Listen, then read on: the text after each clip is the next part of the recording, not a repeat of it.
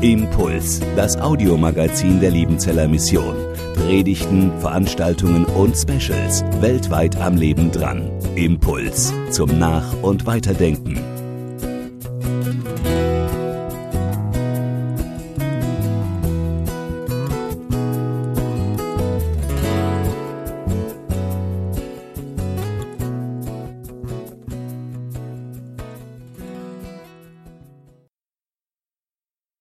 Ganz herzlich willkommen. Schön, dass Sie da sind. Wir fangen diese neue Reihe an mit dem spannenden Thema, was wird nach dem Tode sein? Okay, werden da jetzt manche denken, warum nichts Fröhlicheres? Herbst ist schon schwer genug.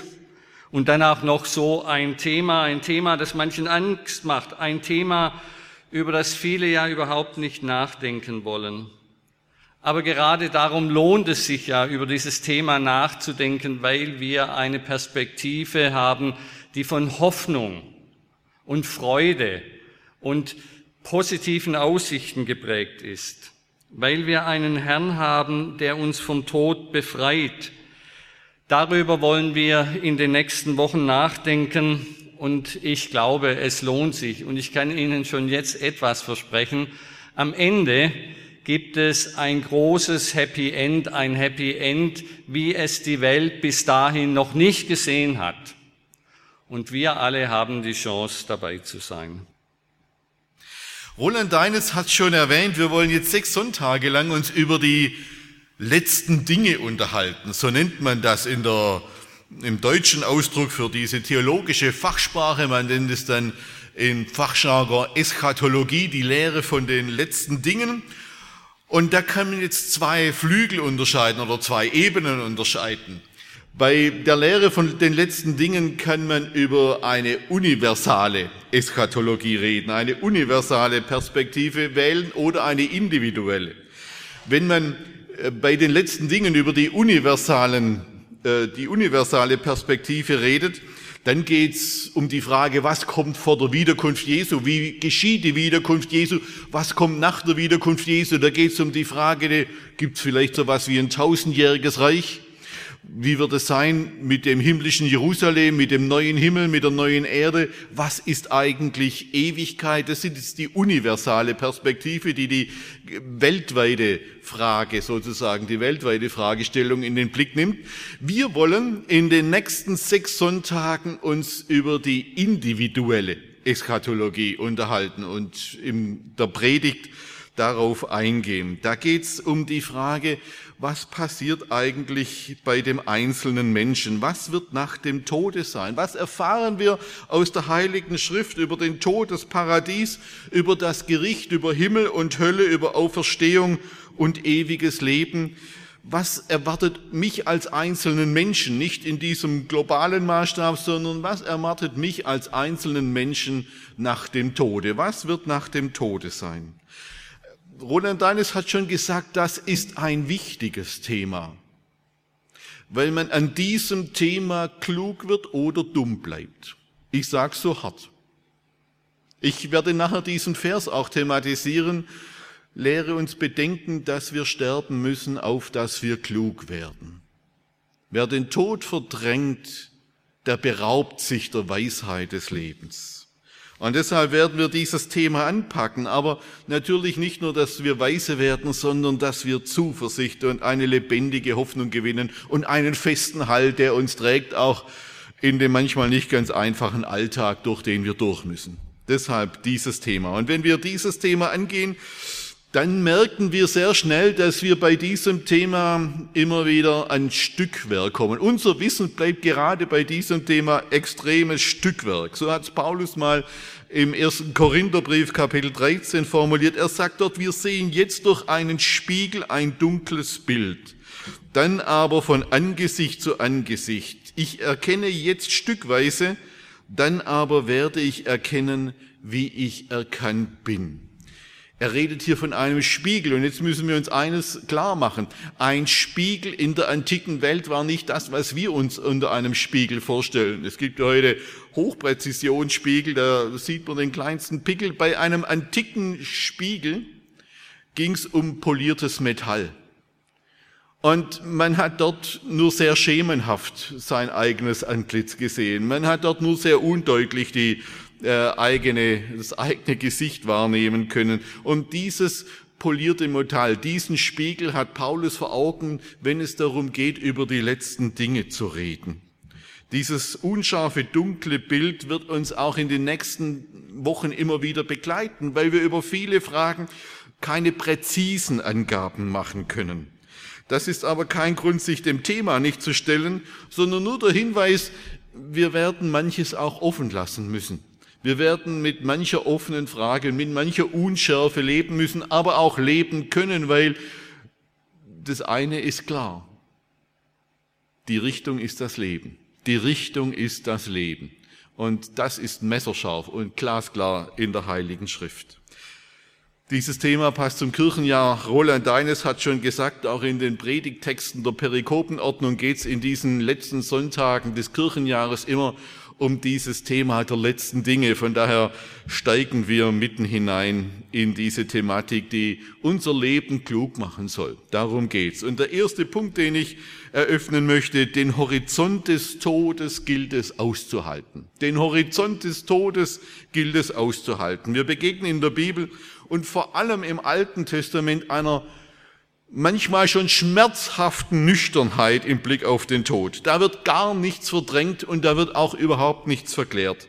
Die Welt der Religionen und der Ideologien, die hat ja viele Strategien entwickelt, um dem Tod irgendwie seinen Schrecken zu nehmen. Der Tod wird entweder verdrängt oder romantisiert. Er wird als Befreiung der Seele aus dem Gefängnis des Leibes vergötzt, so bei Platon und seiner Schule oder im Buddhismus wird er mit der Vorstellung der Reinkarnation und des Nirvana buchstäblich nihiliert, aufgelöst, aufgehoben. Die Bibel tut das nicht. Da werden noch nicht mal die Gräber verehrt. Kein Totenkult, nichts. Man hat hier die Härte des Todes ausgehalten. Die Bibel redet ganz ungeschminkt vom Ende unseres Lebens. Unser Leben ist von einer unentrinnbaren Vergänglichkeit geprägt und der Tod ist unausweichlich und der Tod relativiert auch alle unsere Einschätzungen, wie wichtig und bedeutsam unser Leben ist. Wir sind ja gelegentlich in der Versuchung, uns sehr wichtig zu nehmen. Man sollte immer wieder auf Friedhöfe gehen, das heilt solche Illusionen beträchtlich. Im Alten Testament haben wir Psalmen und da sind Verse, ja, die werden nie zu einem Konfirmationsvers werden, zu einem Denkspruch, aber die man aushalten muss. Psalm 39, Vers 6. Wir Menschen sind ein Hauch. Siehe, meine Tage sind eine Handbreit vor dir in der Ausdehnung, wenn man die Ewigkeit als Maßstab nimmt, eine Handbreit vor dir. Und mein Leben ist wie nichts vor dir, wie gar nichts sind alle Menschen, die doch so sicher leben. Gleicher Psalm, sechs Verse später. Du verzehrst seine Schönheit, die Schönheit des Menschen, wie Motten ein Kleid. Und Psalm 49, der Mensch in seiner Herrlichkeit kann nicht bleiben, sondern er muss davon wie das Vieh. Wenn wir so etwas sagen würden, wir würden vielleicht angeraunzt werden, dass es geschmacklos ist. Ja, so geschmacklos redet die Bibel über unser irdisches, biologisch, organisch gestütztes Leben. Es ist wie ein Hauch, wie ein Kleid von den Motten zerfressen und es muss weg wie das Vieh. Auf den Friedhöfen und in den Psalmen wird man sehr demütig. Auf den Friedhöfen bleibt wenigstens ein Grabstein und auch der wird irgendwann abgeräumt. Die Psalmen bringen dagegen die ganze Flüchtigkeit und Nichtigkeit unseres Lebens auf den Punkt. Schmerzhaft, schmerzhaft nüchtern, wenn es um unseren menschlichen Stolz, unsere Eitelkeit, über unsere Illusion, wie wichtig wir sind, geht. Wir sind nicht mehr als ein Hauch und müssen davon wie das Vieh. Und diese Einsicht die wiederholt auch der Apostel Paulus, wenn auch in einem ganz anderen Kontext. Er sagt, wir sind mitsamt der ganzen Schöpfung der Vergänglichkeit unterworfen. Wir leben unter der Knechtschaft, unter der Sklaverei der Vergänglichkeit. Und das merken wir jeden Morgen, wenn wir in den Spiegel schauen und jedes Jahr, wenn unsere Porträtfotos etwas älter aussehen. Der Tod ist der Sünde Sold. Da wird auch der Grund angegeben für diese Vergänglichkeit und Endlichkeit. Paulus schreibt, der Tod ist der Sünde Sold. Der Grund, warum wir vergänglich sind, warum wir dahin sterben, das ist die Sünde. Und ein Kapitel vorher, da nimmt er Bezug auf die Geschichte des Sündenfalls im dritten Kapitel, erstes Mosebuch. Und da schreibt er, wie durch einen Menschen die Sünde in die Welt gekommen ist und der Tod durch die Sünde so ist der Tod zu allen Menschen durchgedrungen, weil sie alle gesündigt haben. Wir sterben, weil wir Sünder sind. Und auch als Christen sterben wir, weil wir in einem todverfallenen Leibe festhängen. Wir sterben, weil wir Sünder sind. Das ist zunächst einmal der Horizont, unter dem das Leben eines jeden Menschen steht und diesen Horizont, den müssen wir aushalten. Nicht fliehen, nicht verdrängen, nicht davonlaufen, aushalten, sich diesem Thema auch stellen. Und es erstaunt mich immer wieder, wie die Menschen, von denen das Alte Testament erzählt, das ausgehalten haben, diesen Horizont des Todes, ohne dass sie schon eine klare Auferstehungshoffnung hatten. Es ist für Christen ja viel besser auszuhalten, wenn man eine lebendige Hoffnung auf die Auferstehung von den Toten hat. Im Alten Testament gab es nur eine sehr dünne, eine wenig konkrete Hoffnung auf ein Leben nach dem Tod.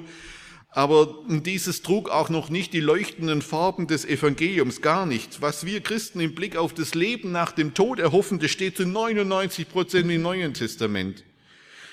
Israel hat das ausgehalten, musste es aushalten. Im Alten Testament, da ist es so, wenn es gut läuft, dann ist der Tod das Ende eines langen, erfüllten, schönen, gereiften, lebenssatten, im Sinne von befriedeten Lebens mit Kindern und Kindeskindern beschenkten Lebens, so wie bei Abraham, so wie am Ende dann bei Hiob. Das ist so der Idealfall des Lebens, dann kann man lebenssatt, befriedet sterben. Davon lesen wir immer wieder bei den Erzvätern, bei Josef, bei Hiob, ich habe es erwähnt. Aber auch hier bleibt das eine deutlich, Sterben bleibt Sterben. Das wird auch in den Worten der sterbenden Gottesmänner deutlich. Der sterbende Josua und der sterbende König David, die sagen übereinstimmend so als letzte Worte ihres Lebens, ich betrete den Weg aller Welt.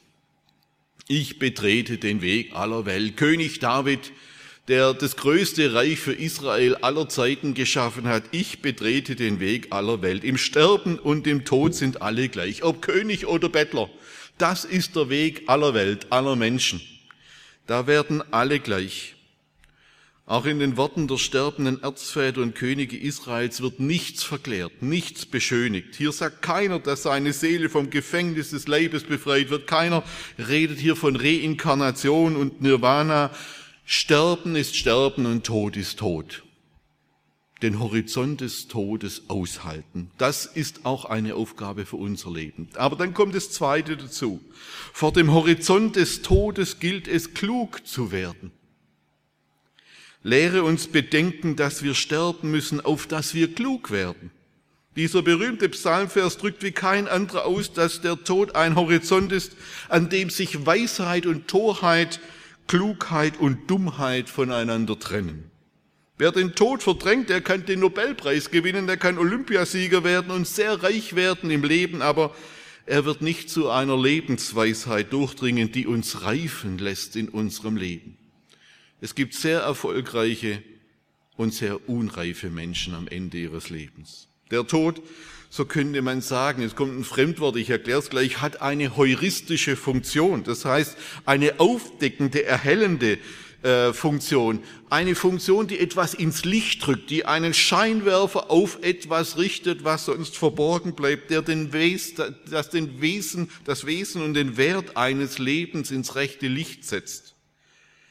Im Neuen Testament erzählt Jesus diese berühmte Geschichte von dem reichen Kornbauern, der vor lauter Erfolgshunger ein Scheunenprojekt nach dem anderen startet, bis Gott eines Tages zu ihm spricht, du Narr, du Dummkopf, du Idiot, du Blödmann, du Narr, das ist die härteste Anrede aus dem Munde Gottes an einen Menschen im ganz, in der ganzen Bibel. Du Narr, du Depp, du Schwachkopf, man könnte es ergänzen. Diese Nacht wird man deine Seele von dir fordern und wem wird dann gehören, was du angehäuft hast? Und aus dieser Geschichte wird das deutlich. Erst vom Ende her lässt sich der Wert und der Sinn unseres Lebens und unseres Schaffens und Wirkens beurteilen. Erst vom Ende her werden wir klug. Ein Professor in einer Elite-Universität in den USA hat seine Studenten einmal um einen Test gebeten, darum gebeten, bei einem Versuch mitzumachen. Sie sollten eine Woche lang folgende Übung mitmachen. Er sagt ihnen, nehmen Sie eine Woche lang an, Sie hätten nur noch dieses eine Semester zu leben. Und während dieses Semesters sollen Sie als Student an der Uni bleiben. Stellen Sie sich vor, wie Sie dieses Semester verbringen würden und führen Sie über die nächste Woche darüber Tagebuch. So ein Gedankenexperiment. Ist immer schwierig, aber stellt euch das mal vor. Ihr hättet nur noch dieses Semester und in der nächsten Woche lebt ihr, steht ihr morgens auf und geht abends ins Bett mit diesem Gedanken, das ist das letzte Semester meines Lebens. Und jetzt lebt einmal so, als ob das Wirklichkeit wäre und führt darüber Tagebuch. Und in dieser Woche geschah etwas Merkwürdiges. Die Studenten fingen an, ihren Eltern Briefe zu schreiben. Sie schrieben ihren Eltern, dass sie sie lieb haben, dass sie sie wertschätzen, wie sehr, wie wichtig ihre Eltern für sie sind. Sie versöhnten sich in dieser Woche mit ihren Geschwistern und Freunden, wo die Beziehung in der Krise war. Der Tenor ihres Handelns in dieser Woche waren Maßnahmen der Liebe. Alles war bestimmt vom Horizont des baldigen Todes und plötzlich fiel ein ganz neues Licht auf die Beziehungen des Lebens. Ein ganz neues Licht auf die Werte, mit denen man lebte. Plötzlich waren ganz andere Dinge bestimmend als die, die im Alltag oft so dominieren. Lehre uns bedenken, dass wir sterben müssen, auf dass wir klug werden. Die Tatsache, dass wir sterben müssen, soll uns klug machen. Zum einen vor dem Horizont des Todes, ähm, zu einem vor dem Horizont des Todes, so rum klug gewordenen Lebens, gehört auch das Ordnen der Verhältnisse. Das hat der sterbende Jesus selbst getan, als er vom Kreuz aus seine Beziehungen geordnet hat. Er hat seine Mutter seinem Jünger, den er liebte, dem Jünger, den er liebte, zugeordnet. Und umgekehrt hat er diesen Jünger seiner Mutter zugeordnet. Siehe, das ist dein Sohn, siehe, das ist deine Mutter.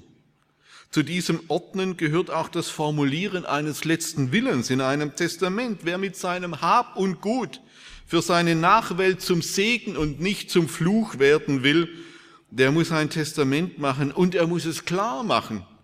Unser ehemaliger Verwaltungsdirektor Hans-Gerd Gengenbach, der konnte und kann endlos viele Geschichten von unklaren Testamenten erzählen. Und ein unklares Testament spiegelt sehr oft ein unklares Leben wider. Ein unklares Testament spiegelt sehr oft ein unklares Verhältnis zum Ende des Lebens wider.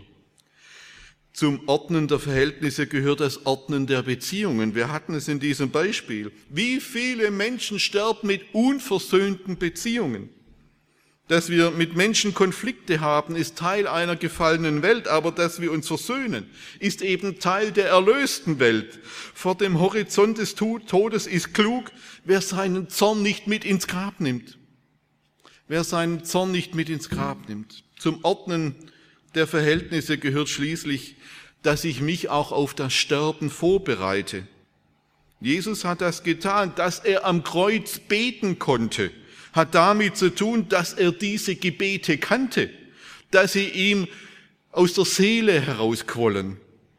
Viele Worte, die Jesus am Kreuz gebetet hat, sind alttestamentliche Psalmen, die hat er gekannt. Die kannte er auswendig. Diese Worte kannte er und deshalb konnte er mit ihnen in den Tod gehen. Was werden wir beten, wenn unsere letzte Stunde gekommen ist? Keiner von uns weiß, wie sein Ende sein wird und wie klar wir am Ende noch sein können. Aber wenn uns Klarheit bis zum Ende geschenkt wird, was beten wir dann? Was beten wir dann? Was kennen wir auswendig? Was kennen wir auswendig, dass es aus uns herauskommen kann, wenn unser Gehirn keine kreativen Gedanken mehr fassen kann? Unser evangelisches Gesangbuch ist ein unendlicher Schatz an gewaltigen Liedern gerade für das Ende eines Lebens, mit denen unzählige Menschen schon ihren letzten Weg gegangen sind. Wer heute klug ist, hat am Ende Worte, mit denen er nicht nur leben konnte, sondern dann auch sterben kann. Lehre uns bedenken, dass wir sterben müssen, auf dass wir klug werden. Dann aber ganz wichtig, ohne das geht's nicht, ein drittes, im Angesicht des Todes beginnt das Evangelium zu leuchten. Für den großen Erfolg des Evangeliums in der antiken Welt kann man ganz viele Gründe nennen, aber dieser eine Punkt steht immer ganz oben, ganz in der Mitte. Das Evangelium war und ist eine Botschaft der Hoffnung in einer Welt des Todes. War sie damals und ist es bis heute immer noch die Botschaft von der Auferstehung Jesu Christi von den Toten und der damit gegebenen lebendigen Hoffnung, dass auch wir einmal von den Toten auferstehen werden, das war eine Revolution in der antiken Welt. Und durch diese lebendige Hoffnung hat sich auch das Leben in dieser Weltzeit entscheidend verändert. Es war diese Hoffnung, die den Unterschied machte den Unterschied zwischen Christen und Nichtchristen. Es ist leider häufig nicht der Lebensstil, der den Unterschied macht. Es ist oft nicht der Lebensstandard, aber es ist die Hoffnung, die den Unterschied macht. Auf den Friedhöfen der antiken Welt herrschte ein ganz anderer Ton. Ich kenne einen äh, Wissenschaftler ungarischer Abstammung, der hat sich einmal als Forschungsaufgabe gestellt, Grabinschriften aus der antiken Welt zu sammeln. Ja, es gibt so Menschen, die haben dieses Hobby. Der hat Grabinschriften aus der antiken Welt, aus dem ganzen Mittelmeerraum gesammelt. Und da wird dann einmal deutlich, wie, wie groß dieser Unterschied ist zwischen dieser Botschaft des Evangeliums und dem, was auf antiken Grabplatten zu lesen ist. Ich habe hier mal zwei mitgebracht. Da heißt es auf einer Grabplatte, und nun wandelt er, der Verstorbene, auf der finstern Straße hin, von wo, wie man sagt, niemand zurückkehrt. Toll.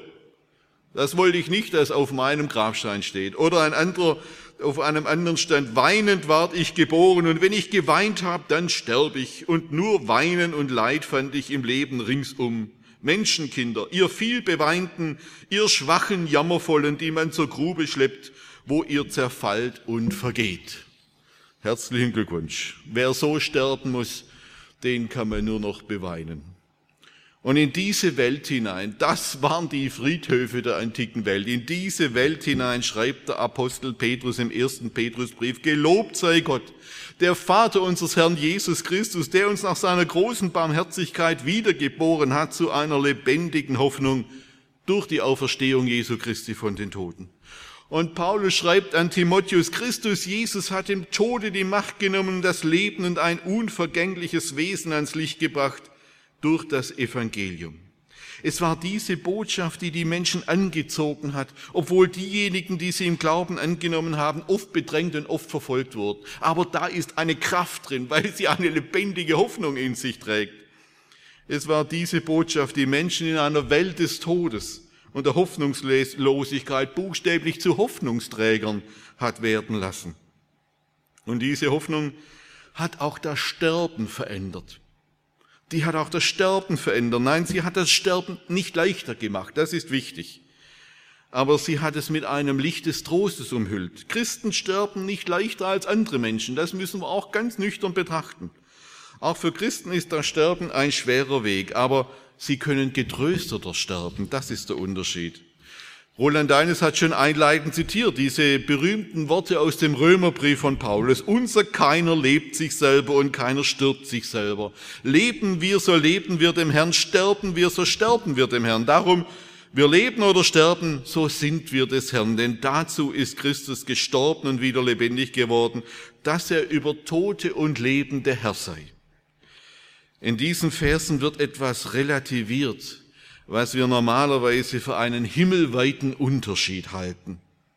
Wir halten es für einen himmelweiten Unterschied, ob wir leben oder ob wir sterben. Und es ist völlig klar, welchem Zustand wir den Vorzug geben würden. Ist doch komplett klar. Aber Paulus sagt, dass vor dem Hintergrund dieses Evangeliums dieser Unterschied nur relativ ist, weil wir sowohl im Leben wie im Sterben mit Jesus verbunden sind. Wenn wir sterben, dann gehören wir Jesus. Und wenn wir sterben, dann gehören, und wenn wir leben, gehören wir Jesus. Und wenn wir sterben, gehören wir auch Jesus. Wer aber zu Jesus gehört und mit ihm verbunden ist, Für den macht Leben oder Sterben nicht mehr den großen Unterschied. Und deshalb ist auch die Sklaverei der Vergänglichkeit nicht mehr der große Schatten über unserem Leben. Denn mit Paulus sind auch wir davon überzeugt, dass dieser Zeit Leiden und damit auch das Sterben nicht ins Gewicht fallen gegenüber der Herrlichkeit, die einmal an uns offenbart werden soll. Denn auch die Schöpfung wird frei werden von der Knechtschaft der Vergänglichkeit zu der herrlichen Freiheit der Kinder Gottes. Und diese Verse des Alten Testaments, wo wir nur ein Hauch sind, wo unser Leib zerfällt wie ein von Motten zerfressenes altes Kleid, wo wir dahin müssen wie das Vieh. Diese Verse werden jetzt eingeholt von einer Hoffnung und einer Herrlichkeitsperspektive. Deshalb sind Christen Hoffnungsmenschen, gerade wenn es um Sterben geht. Wer im Evangelium zur lebendigen Hoffnung auf die Auferstehung von den Toten gefunden hat, der muss den Tod nicht mehr verdrängen, der muss ihn nicht mehr aufhübschen, der muss ihn nicht mehr verklären, der muss ihn nicht mehr romantisieren, sondern für den ist er einfach der Durchgang in ein neues Leben, in dem eine Herrlichkeit, eine Herrlichkeit an uns offenbart werden soll, wie wir sie uns nicht vorstellen können. Amen. Impuls ist eine Produktion der Liebenzeller Mission. Haben Sie Fragen? Würden Sie gerne mehr wissen? Ausführliche Informationen und Kontaktadressen finden Sie im Internet unter www.liebenzell.org. Die Liebenzeller Mission produziert ebenfalls das Fernsehmagazin Weltweit am Leben dran. Informationen zur Sendung und zum Empfang gibt es unter www.weltweit-magazin.de.